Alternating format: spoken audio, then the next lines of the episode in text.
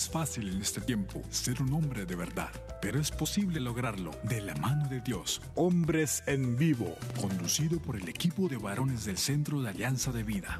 Desde Mérida, Yucatán, México, para EWTN, Radio Católica Mundial. Comenzamos. Hombres de fe que con amor luchan día a día, siguiendo el plan de Dios, viviendo en oración, que con su luz y condición forman familia, porque son hombres de fe.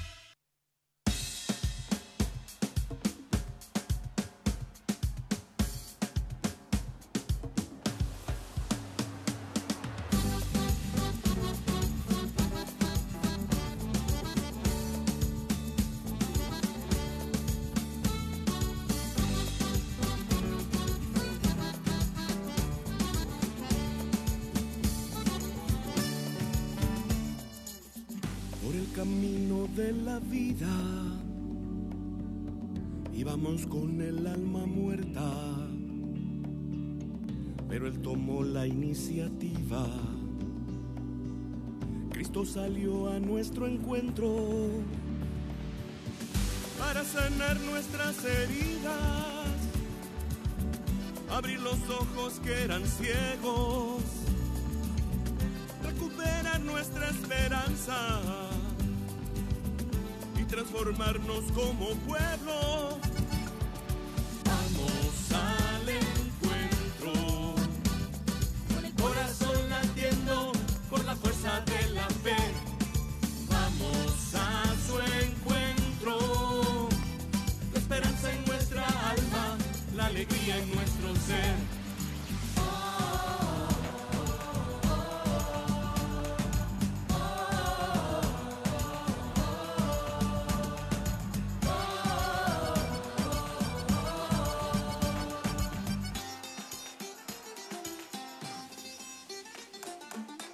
Resucitó nuestra confianza, nuestra misión en este suelo,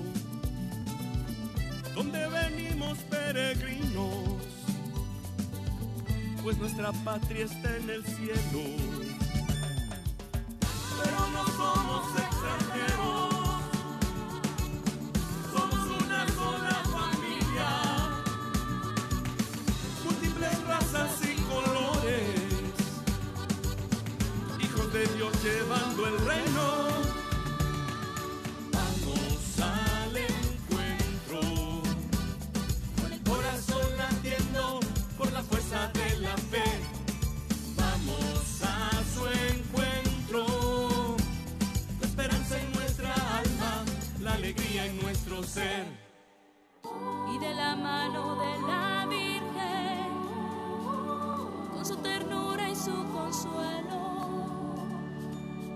Seguimos fieles el camino,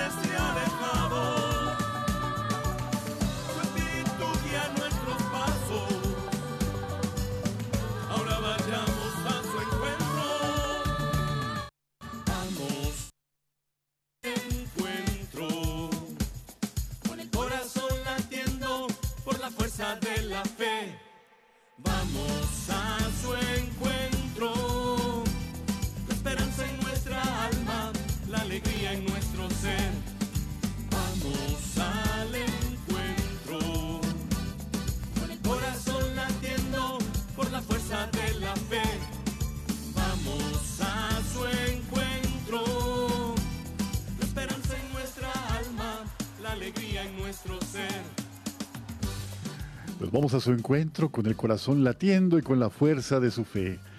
¿Qué tal amigos? Muy buenas tardes, bienvenidos a una emisión más de este su programa Hombres en Vivo. Les saluda con mucho gusto su amigo y servidor Juan Carlos Valderas, que a nombre del equipo de varones de Alianza de Vida tenemos el enorme privilegio de llevar hasta ustedes este programa.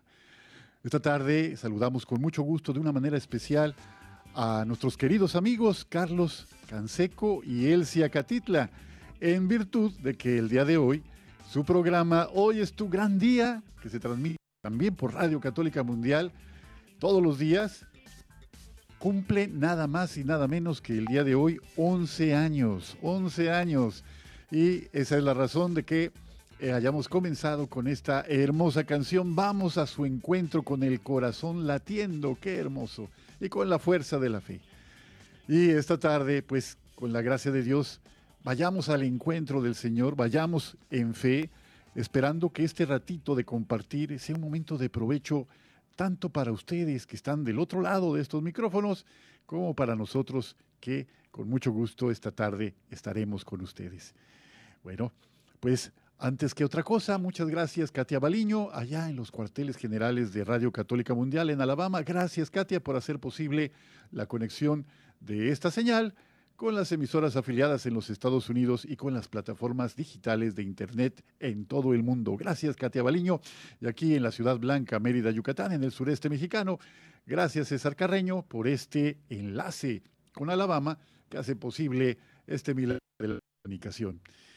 Queridos amigos, pues ponemos a su disposición, como cada jueves, los siguientes medios para que este pueda ser un encuentro de ida y de vuelta. Y de vuelta y que pues podamos conocer sus comentarios, sus opiniones, sus sugerencias. Nos sentimos muy contentos, realmente muy bendecidos cada vez que tenemos la oportunidad de saber de ustedes, de conocer su opinión, de escuchar su voz en alguna llamada. Es un regalo grandísimo poder saber de ti que nos escuchas. Y si nos quieren llamar desde los Estados Unidos, ponemos a su disposición el número siguiente, 1-866-398-6377. Repito, 1-866-398-6377.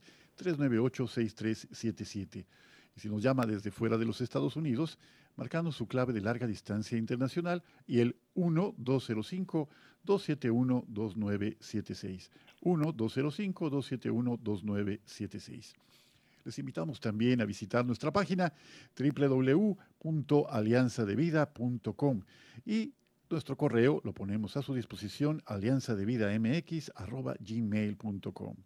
Búsquenos en nuestra página de Facebook, donde nuestros colaboradores suben todos los días contenidos muy interesantes para apuntalar el tema de cada jueves o para renovar la fuerza de la memoria de algún acontecimiento importante en nuestra iglesia además de hacer presente, de traer al momento actual alguna eh, reflexión que sea muy acorde para los tiempos que corren.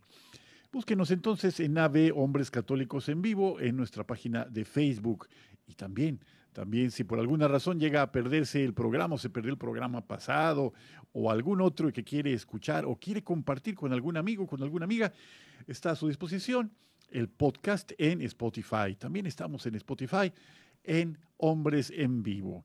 Y habiendo dicho todo esto, pues, ¿qué más que agradecer a Dios por la presencia, como cada jueves primero de mes, de este hombre que es un hombre profundamente conocedor de la palabra, conocedor de la doctrina social de la Iglesia, consultor de empresas, padre de familia, pero sobre todo un católico y un creyente de tiempo completo.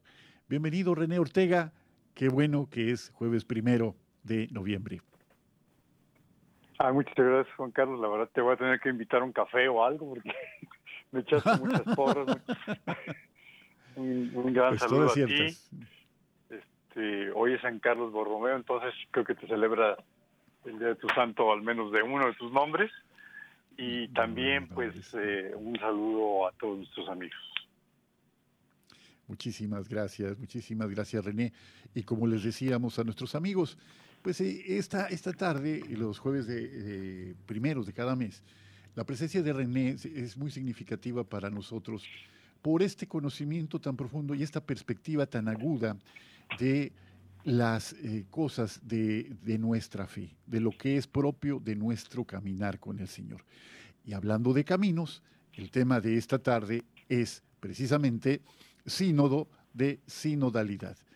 Parecería una especie de trabalengua, René, pero no hay nada de eso, no hay nada de eso. Platícanos, por favor, René, esta, eh, esta nueva convocatoria del Papa Francisco para reflexionar sobre el ser, el quehacer de la Iglesia, eh, y pues de verdad caminar juntos, que es lo que significa la palabra sínodo. ¿Por qué es tan importante este sínodo? Que vamos a tener eh, una reflexión permanente en nuestra iglesia, por lo menos en los próximos dos años. Eh, pero platícanos, ¿a qué se debe esta, esta convocatoria del Papa, este lanzamiento de este sínodo? ¿Cuál es la urgencia de este momento? Pues Juan Carlos, fíjate, curiosamente dijiste lo que yo iba a decir, ¿no? Que parece un trabalengua. Pero es en realidad un tema importantísimo para la iglesia. Es un momento de reflexión, es un momento de sentarnos, vamos por la vida caminando como personas, como, como iglesia local, como iglesia continental, eh, como iglesia eh, a nivel mundial. Y algunas veces hay que detenerse en el camino para ver cómo vamos y si estamos logrando lo que queremos o si hay algo que hay que ajustar para tener una mayor efectividad. Entonces, pues los sínodos son justamente eso, son reuniones de la iglesia a nivel local, a nivel eh, diócesis, digamos, eh, diocesano, Puede ser a nivel nacional, puede ser a nivel continental y puede ser a nivel global.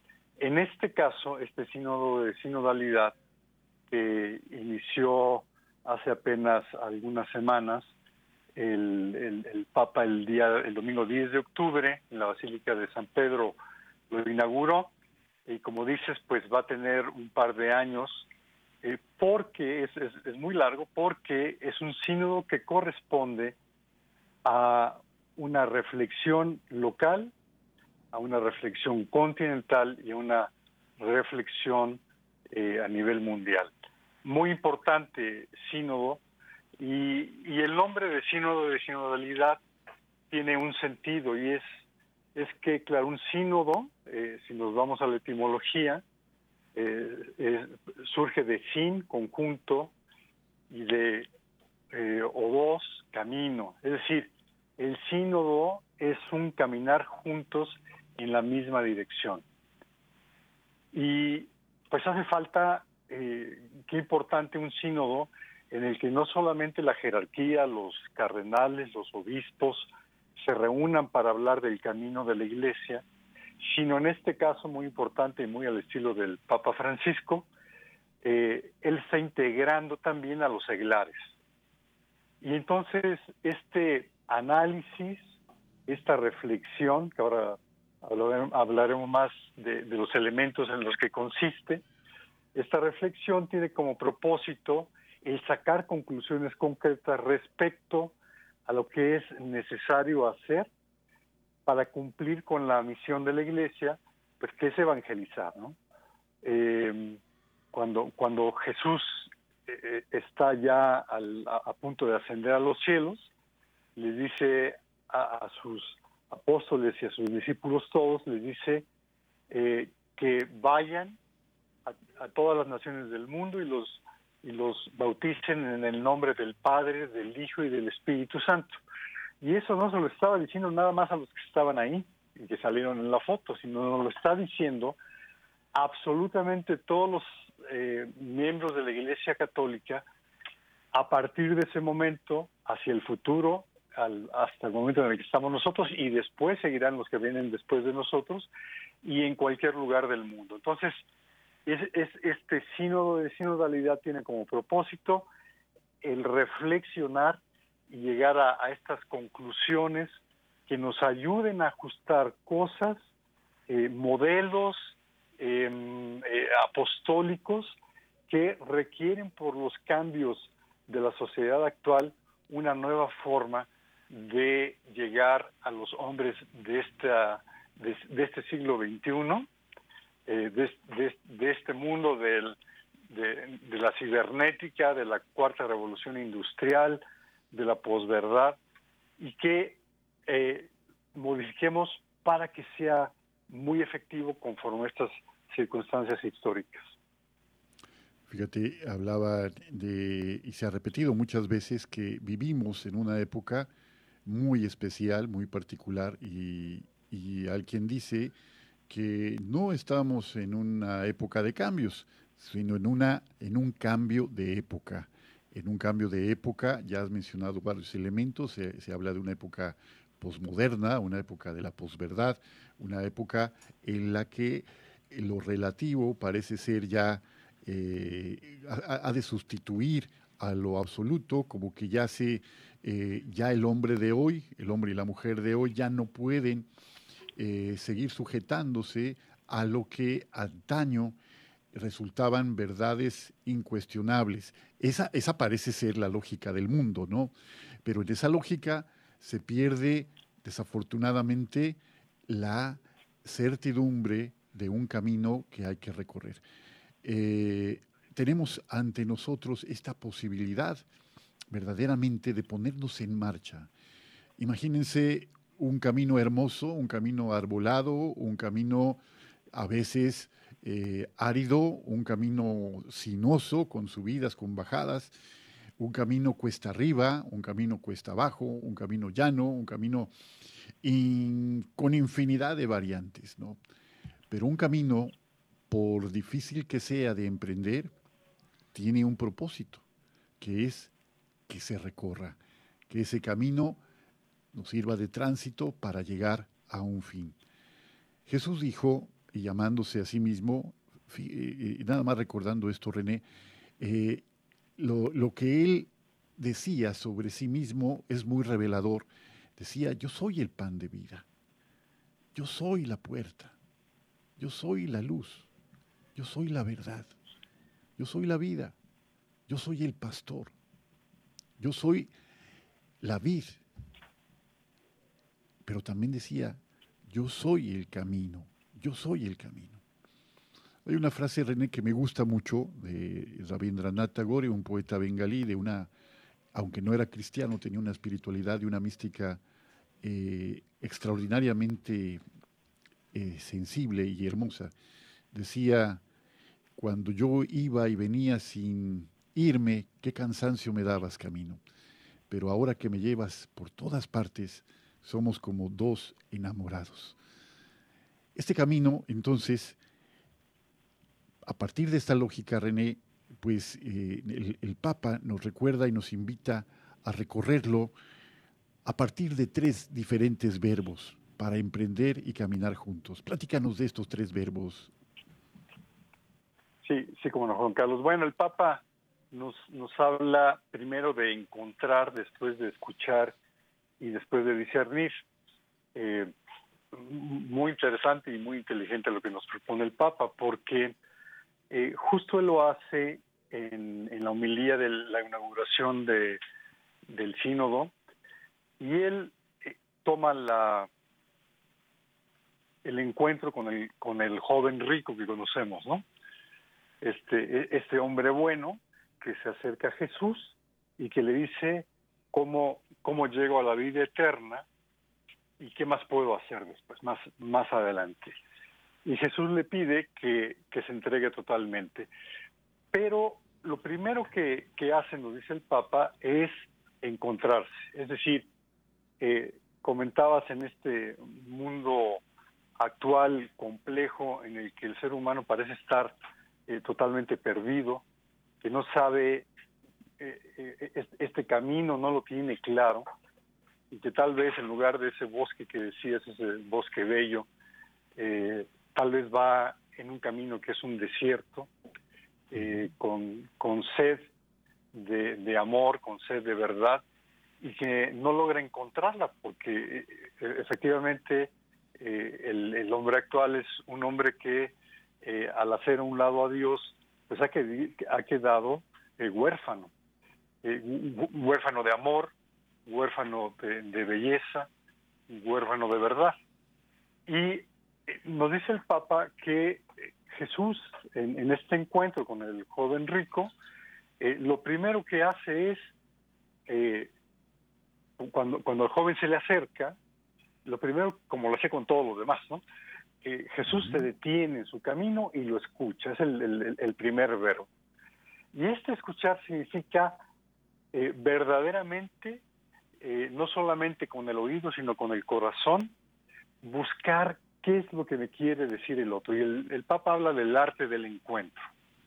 es decir, de detenerme yo en mi camino como, como cristiano, eh, cualquier papel que yo juegue, los obispos, los cardenales, los religiosos, consagrados de cualquier tipo y nosotros como laicos, detenernos y escuchar verdaderamente. Estamos en un mundo en el que cuesta mucho trabajo escuchar porque estamos tan llenos de cosas y con tanto ruido que cuesta mucho trabajo. Entonces, lo primero es eh, encontrar, detenernos para preocuparnos por el otro.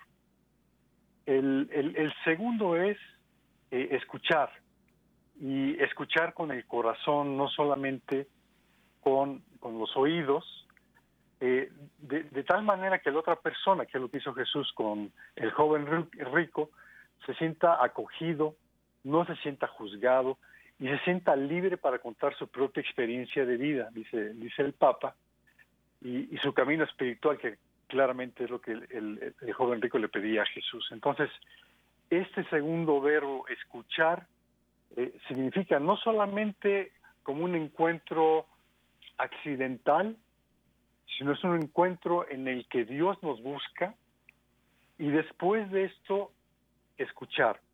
Eh, oía yo en la mañana una reflexión de un sacerdote que hablaba de eh, muchachos jóvenes que comenzaban a hacer eh, una hora santa en, la noche, me parece que eran los sábados, y salían y a la gente que estaba en la calle le decían que entrara, que Jesús estaba ahí para, para encontrarlo, para escucharlo eh, y para hablarle.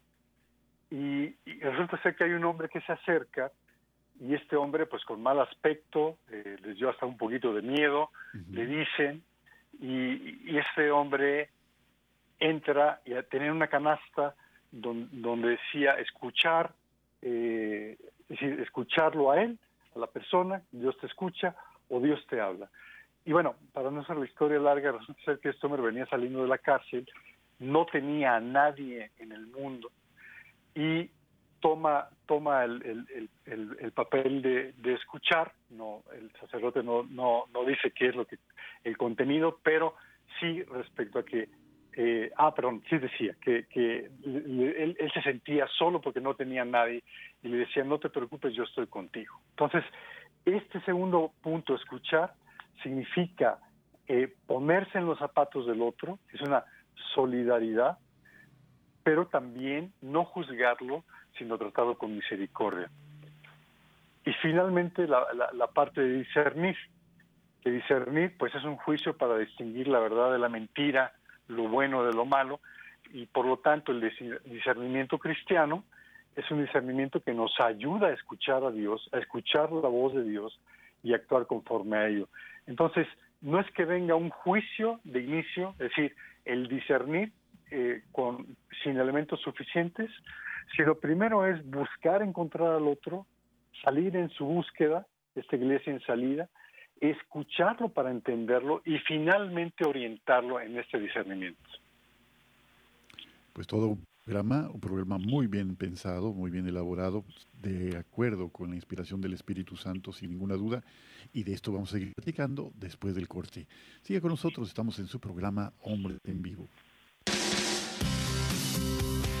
Sé fuerte y valiente, no te rindas. Regresamos en un momento.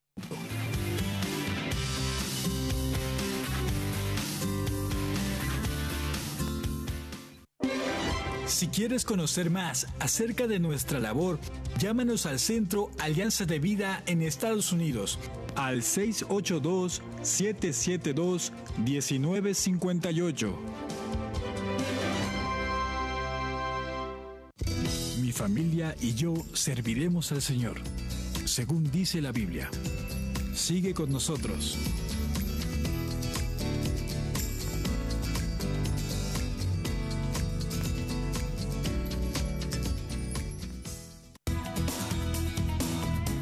Gracias por seguir con nosotros en tu programa Hombres en Vivo.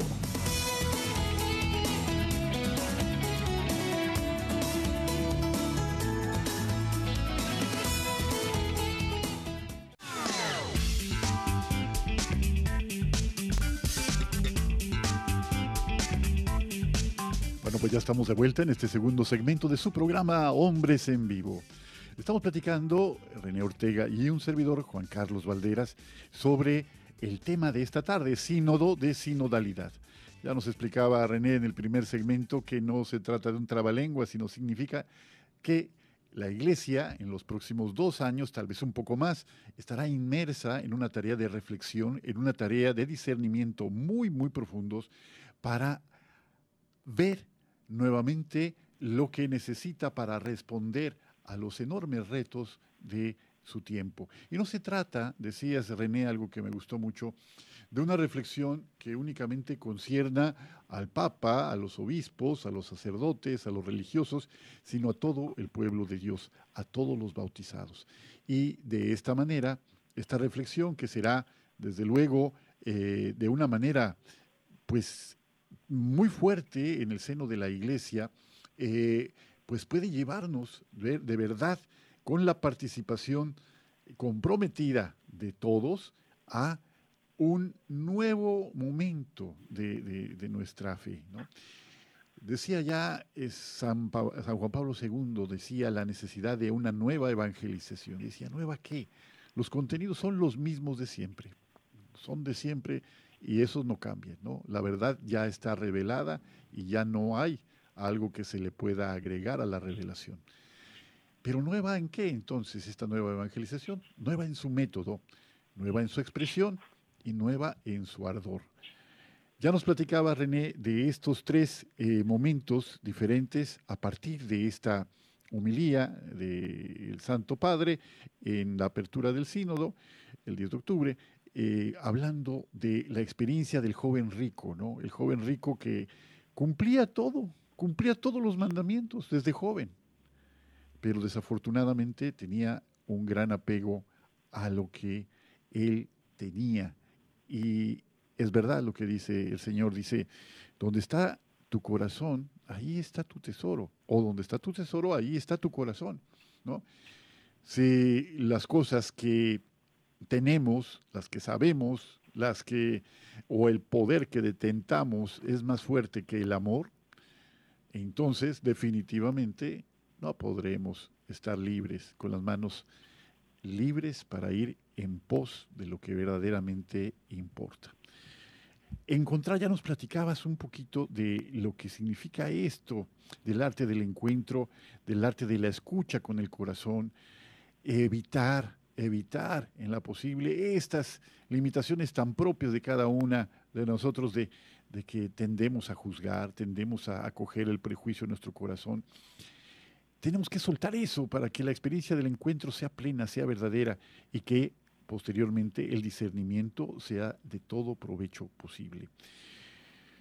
Esto, René, pues nos lleva a la siguiente parada en nuestro camino de esta tarde.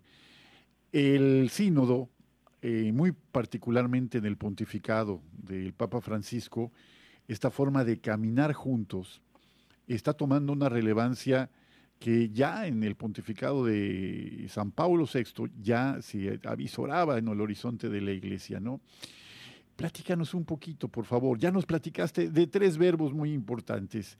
Ahora, por favor, ¿qué otras palabras claves podemos tener como guías para comprender y para participar en este sínodo? Sí, eh, Juan Carlos, pues son, son tres cosas que son, digamos, las guías de este discernimiento al que nos está invitando el Papa, que son comunión, participación y misión. Eh, la, primera, la misión, eh, que es justamente este, anunciar el reino de, Cristo e instaurarlo en todos los pueblos, nos dice el Papa. Es decir, el, el objetivo de, la misión de la iglesia, que es la continuación de la misión de, de la segunda persona de la Santísima Trinidad hecha, hecho hombre, y, la misión también del Espíritu Santo, esta misión es anunciar el reino de Cristo para la salvación de todas las almas. Eso es el, el objetivo. Pero el Papa insiste en una segunda parte que es muy importante, que, en donde dice instaurarlo en todos los pueblos. Es decir, eh, lo voy a decir así, no, no, con la intención de clarificar, no se trata de dar sermones, se trata de generar realidades. que es la invitación justamente del Papa. Eh, nosotros, Juan Carlos, que ya tenemos algunos años en este mundo, eh, nos ha tocado vivir muchos cambios en la iglesia. Eh, claro, del tema incluso, bueno, no, no tan allá, pero el tema preconciliar, los cambios han sido enormes. no está, creo que no estamos ahí todavía, pero una, una, cantidad de cambios muy grandes. Eh, y, muchos de estos modelos eh, que nos dice el Papa, eh, e, estos modelos de, eh, de apostolado, modelos pastorales, se han hecho repetitivos. dicho de otra manera y también, entre comillas, han pasado de moda. Es decir, pues un poco lo que comentabas.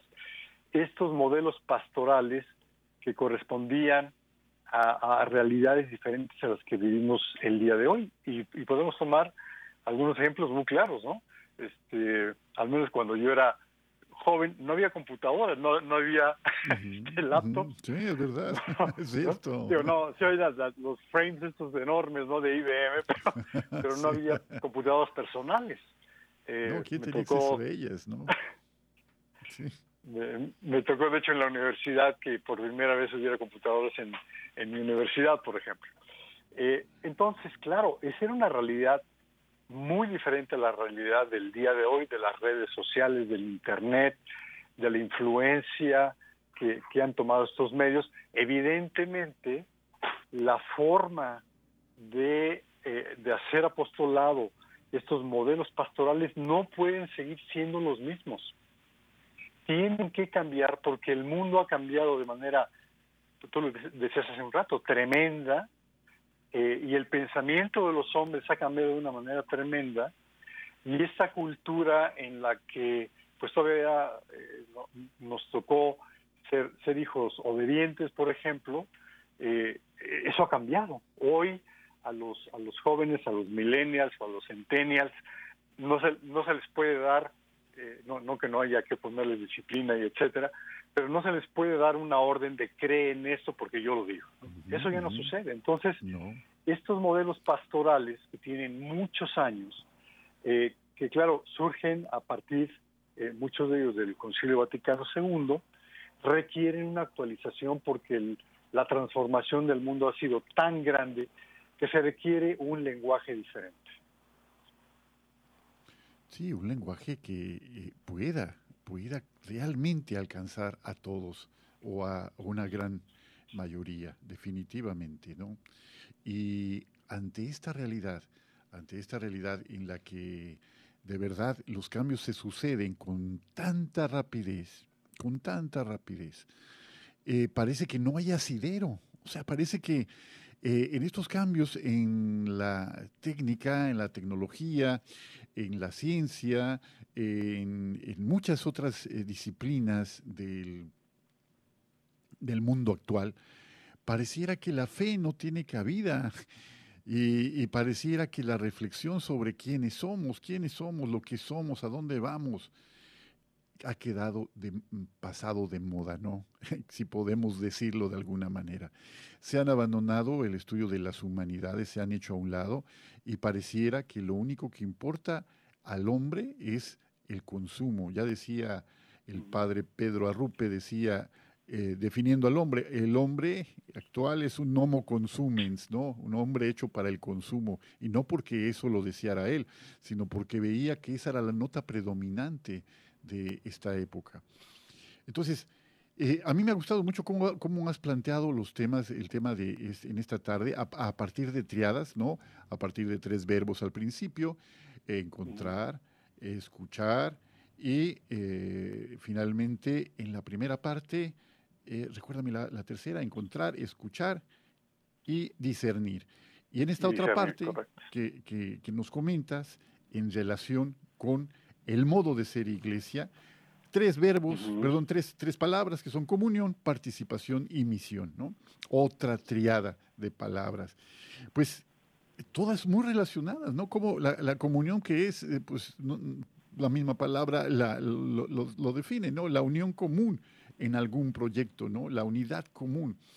participar, significa involucramiento, significa darse y no solamente dar, sino darse para poder cumplir con lo que finalmente llamamos misión. Y la misión es la de anunciar justamente el reino de Cristo, para instaurarlo, dices tú, es el Papa en todos los eh, pueblos. El Papa también habla de tres tentaciones, otra triada, otra triada. René, platícanos de estas tentaciones que están aquí a la vuelta de la esquina. Pues mira, muy, muy interesante porque algunas veces es, es muy conveniente para aclarar lo que hay que hacer, eh, como en el programa de Chabelo de cuando yo era niño, lo que no hay que hacer. Lo que no hay que hacer. y, y entonces es, es, son tres tentaciones, el formalismo, el intelectualismo y el inmovilismo. Estas tres tentaciones son justamente tres elementos que nos han retrasado en, en, este discernimiento para encontrar estos nuevos modelos pastorales. El, el primero, eh, eh, que es este, es, este tema del, del um, formalismo, se refiere a, a, mantenerse, digamos, eh, más en las formas que en el fondo. hoy, por ejemplo, un, un, tema que, que sabemos que, muy comentado es el tema de la comunión en la mano. Eh, el tema de la comunión en la mano que está, eh, pues, se ha tenido que hacer de esa manera por razones de la misma pandemia. Eh, y, sin embargo hay, personas que, que, se resisten y no, no quieren tomar la comunión en la mano. el argumento es que, a diferencia del sacerdote, yo no tengo las manos consagradas. Eh, y, un, sacerdote aquí de la iglesia donde yo voy decía, bueno, pues no tienes las manos consagradas ni tampoco tienes la boca consagrada. es cierto. Y, bueno, y, finalmente, a ver, ¿quién es digno de recibir al mismo Dios, de comer el cuerpo de, de, Cristo? Pues ninguno, ¿verdad? O sea, ni, ni, ni, ni, las manos, ni la boca, ni la garganta, ni el estómago, ni nada. No, entonces, claro, cuando las formas empiezan a superar al fondo y empiezan a ser más importantes cómo hago las cosas que por qué las hago, entonces se, se cambia el, el, orden de la importancia. Entonces, eh, es, estos formalismos eh, causan, por ejemplo, eh, que, que haya eh, algunas veces como, como católicos, y yo creo que todos hemos caído en, en esto, es este juzgar a los demás conforme a estas formas y generar una pared, una, una muralla entre nosotros y los demás, en lugar de abrir las puertas y buscar cómo atraerlos. Entonces, e, e, ese es uno de los temas. El, el segundo... te, interrumpo, René, perdón. Esta denuncia de, poner primero la forma que el fondo, la hizo Jesús mismo, ¿no? La hizo preguntando, ¿es lícito curar a un hombre en sábado? ¿No? Y se escandalizaban los que estaban cerca porque hacía curaciones el sábado, ¿no? ¿Qué es más importante, el sábado o el hombre? ¿no? Esta es una tentación muy frecuente, muy frecuente en, la iglesia, eh, porque nos quedamos atorados en la forma. Y, fíjate que el dedo apunta al sol, pero nos quedamos mirando al dedo y nos perdemos la belleza de la luz del sol. Entonces, mira, tenemos un par de minutos, tenemos un minutito antes del corte. Introducemos brevemente este, esta segunda tentación y nos vamos al corte. Adelante. Claro que sí, la segunda tentación es el intelectualismo. Eh, el intelectualismo, pues, es esta teorizar, el dar soluciones de café, digamos, no, y de café no significa que sean superficiales, sino soluciones teóricas que no se prueban en la realidad. Eh, este sería, digamos, eh, e, este segundo, donde nosotros proponemos algo y no lo probamos en la realidad y por lo tanto fracasa o tiene un efecto eh, limitado conforme a lo que se está buscando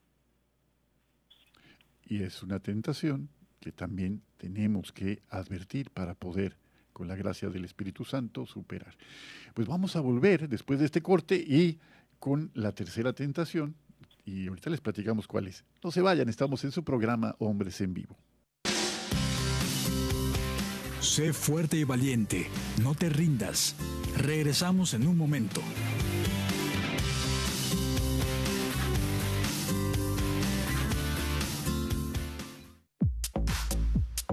Llámanos desde Estados Unidos al 1-866-398-6377 y desde cualquier parte del mundo al 1-205-271-2976.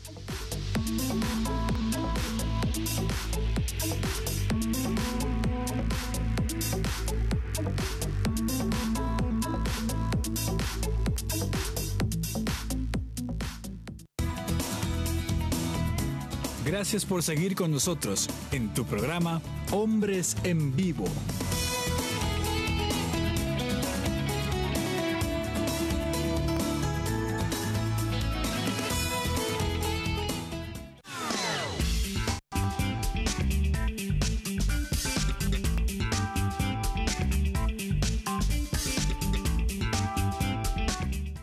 Y bueno, pues ya estamos de vuelta para esta tercera y última parte de nuestro programa de esta tarde de Hombres en Vivo.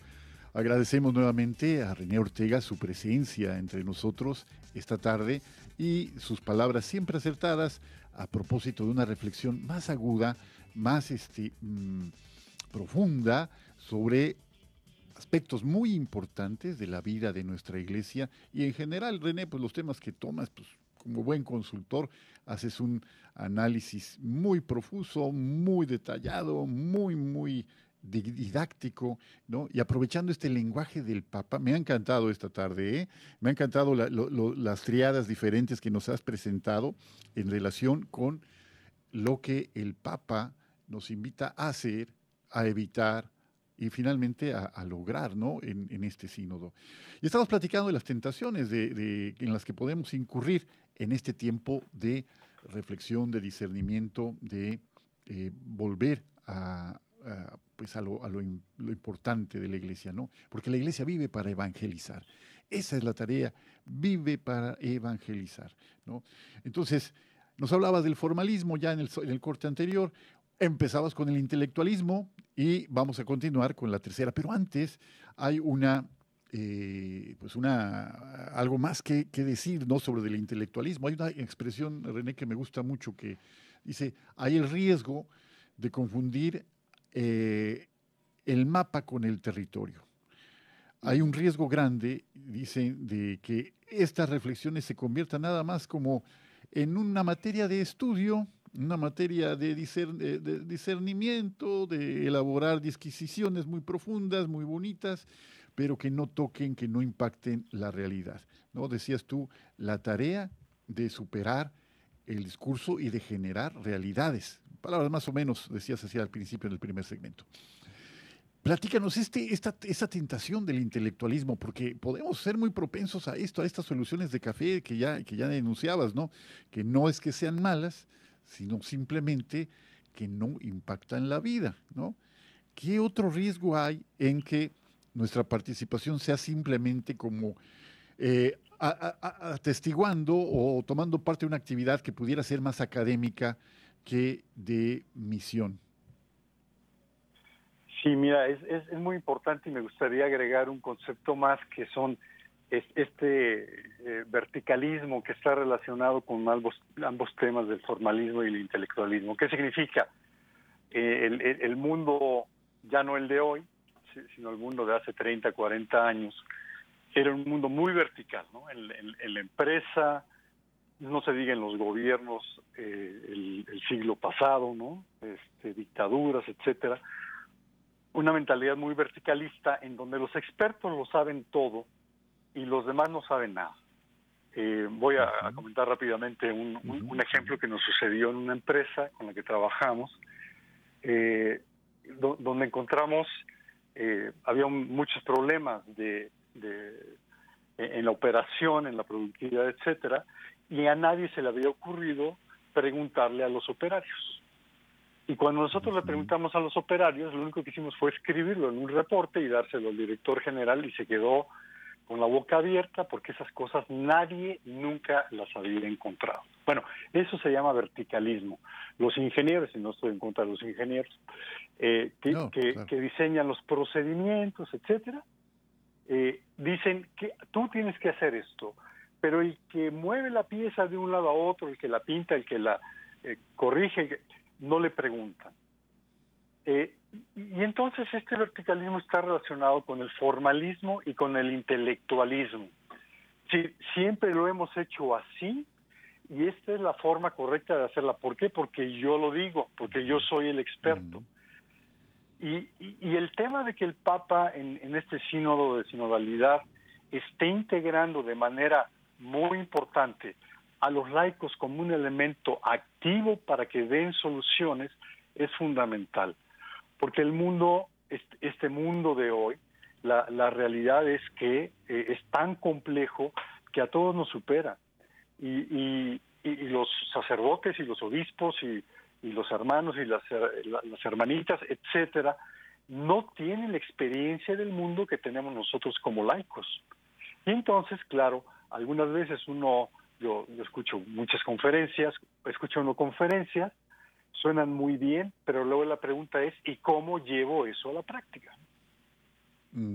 Eh, y eso es justamente este, este intelectualismo que se queda en, en solamente estas soluciones teóricas que se ponen en un, en un libro, en un documento, se guarda en el librero, se guarda en la computadora y no sucede nada. Me acordé ahorita, eh, René, de una historia muy, pues claro, es una historia nada más para ilustrar una, una realidad, ¿no? De un hombre que se preciaba de ser autodidacta, ¿no? Entonces dice, ah, yo puedo aprender lo que sea, cuando sea. Lo único que necesito es un buen manual y poder ponerlo en práctica. Y entonces un día sube a un avión y eh, ve que tiene todo listo como para echarlo a volar y entonces dice,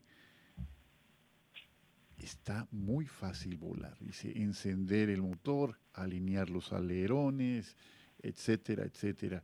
Procurar que el avión haga el, carretaje, lo que sea. Y bueno, logra despegar el avión, logra el despegue increíblemente terso ganar altitud, estabilizar alerones, etcétera. Y todo iba muy bien, porque además era un lector que a primera vista interpretaba y ponía por obra las cosas que aprendía. Y resulta que llega a la última página y dice, la lección del aterrizaje en el próximo tomo. Entonces, Imagínate la tragedia de, decir, no es posible, ya estamos todos volando, pero ¿cómo, cómo aterrizamos esto que estamos eh, discerniendo, estamos hablando, ¿no? Y este verticalismo que, pues, que también describes, esta, eh, esto estar tan distante, ¿no? A una realidad que, que, la Iglesia cada vez reconoce con, con, más claridad ¿no? el papel de los laicos. Eh, me gusta mucho como, como, como lo dices. Eh, vamos a, continuar a platicarnos de un poquito del inmovilismo, porque luego siguen las tres oportunidades. Y encantador el, el, esquema del Papa. Qué claridad del Papa, qué didáctico el Papa para, para ofrecernos estas ideas que se nos quedan tan grabadas en la mente y en el corazón. Adelante, por favor. ¿Qué es el inmovilismo entonces, René? Bueno, pues el inmovilismo no es más que el resultado de las dos anteriores. Si yo tengo soluciones, eh, si, si yo eh, estas formas que siempre he tenido son adecuadas, ¿para qué cambio? Y entonces me quedo en donde estoy. Y dice el Papa, el problema de esto es que tenemos soluciones viejas para problemas nuevos. Eh, de, tal manera que eh, estos modelos pastorales eh, pues ya, ya no tienen la efectividad que tuvieron en su momento, pero nos aferramos a ellos porque se han convertido en una costumbre, en parte de, de la cultura cristiana, y entonces nos quedamos atorados en el pasado, en el fondo. Vamos viendo por el espejo retrovisor, en lugar de ir viendo el, camino que viene al frente. Qué terrible tentación y qué, qué grave peligro, qué grave. Háblanos, René, de estas tres oportunidades que esquematiza de una manera tan clara. Adelante, por favor. Sí, bueno, la, la primera es encaminarnos estructuralmente hacia una iglesia sinodal, que sea un lugar abierto donde todos se sientan en casa y puedan participar. Es decir, eh, cuando nosotros queremos hacer un cambio, pero eso, ese cambio es parte del sistema, y pensemos en lo que sea, eh, un, un modelo de producción o un modelo político, etcétera, y dejamos la estructura tal como está, no va a suceder se necesita romper esa estructura para modificarla. Y justamente lo que está buscando el Papa es e, esta nueva estructura sinodal es que se abra no solamente a la jerarquía sino a, los a los laicos también. Esa sería la, la primera. Eh, eh, la segunda fundamental es escuchar al, al Espíritu Santo en la adoración y la oración escuchar a los hermanos eh, acerca de las esperanzas, de las crisis de fe, eh, de las urgencias de renovación de la, de la vida pastoral, de las realidades locales. ¿Qué es lo que hizo Jesús con este joven rico? O sea, ¿cuál es la situación que cada quien está viviendo? No es lo mismo la situación en México que la situación en España, por ejemplo. Eh, no es lo mismo la situación en, en Mérida que la situación en Guadalajara eh, en fin, hay una serie de características propias locales que dependen de una serie de factores que requieren entonces soluciones eh, diversas, por supuesto, siempre, y por eso el tema de escuchar al Espíritu Santo, siempre basados en la revelación de la palabra de Dios. No se trata de ponernos a la moda y modificar las, verdades que Dios nos ha eh, transmitido, sino se trata de encontrar una nueva forma adecuada para el interlocutor que tenemos. Si, si, si cuando inició México como un país católico había que hablar en náhuatl a los indígenas, pues, pues eh, hoy hay que hablarle en chino a los chinos. Eh, y esa es la, modificación que hay que hacer. Eh, muy cercanos ya del final, René, muy cercanos, pues también esta iglesia cercana esa iglesia cercana que finalmente asume las fragilidades, la pobreza de este y desde luego que esa cercanía permite que las heridas de nuestros corazones sean finalmente curadas con este bálsamo que el Señor nos ofrece a todos. Ya estamos muy cerquita. Eh, platícanos en un minuto, porque no tenemos más tiempo. platícanos cuáles son las tres fases de este, de este sínodo. Así, misión imposible, pero un minuto.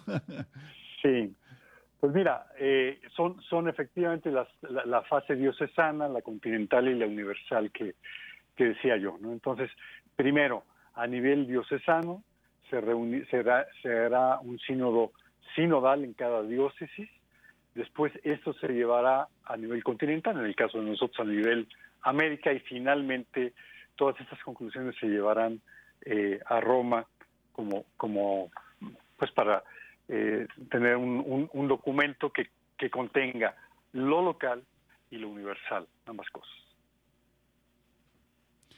René, pues ha sido un regalo, una bendición grandísima, como cada jueves primero, tenerte entre nosotros y pues ustedes, queridos amigos que nos acompañan en casa, en oficina, yendo, viniendo, donde quiera, damos gracias al Señor y esperamos que este momento de compartir haya sido también para mayor gloria de Él, que Él es el único, el único camino, el único maestro, el único por quien vale la pena vivir. Yo soy Juan Carlos Valderas y les invitamos a través mío a que sigan escuchándonos cada jueves en este programa que es de todos Hombres en Vivo. Hasta la próxima.